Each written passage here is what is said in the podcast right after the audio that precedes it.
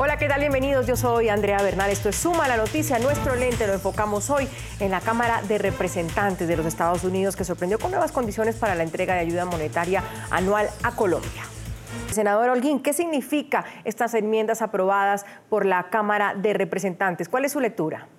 Bueno, varias cosas. La primera es, todavía falta que continúe el trámite. Esta fue una decisión solo de Cámara, tiene que pasar al Senado. Dos, a nosotros no nos preocupan las enmiendas. La primera habla sobre el tema de la fumigación con glifosato cumpliendo los requisitos establecidos por la Constitución, la Corte y la ley. Colombia siempre lo ha hecho así. Nosotros tenemos un gobierno respetuoso del marco jurídico y de hecho por el respeto que tenemos al marco jurídico y a las limitaciones, es que ha sido tan difícil reiniciar la fumigación que es necesaria en un país que tiene casi 200 mil hectáreas de coca.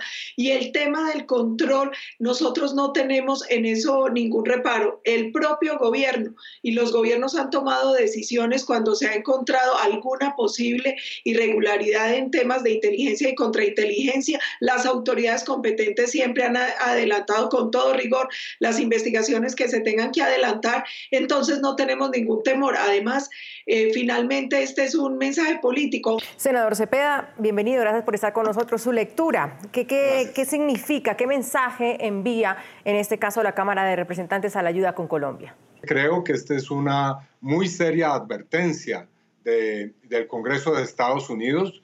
Yo creo que esto lo va a aprobar el Senado. El senador, eh, perdón, el congresista McGovern hoy dijo que era altamente probable que las enmiendas sean ratificadas por el Senado, así que eh, no es el momento de hacerse los de la vista gorda, los el momento de tapar estos escándalos, sino de entender que hay un llamado muy serio a la necesidad de reformar las fuerzas militares en Colombia con medidas de fondo. ¿Qué es lo que hay aquí detrás?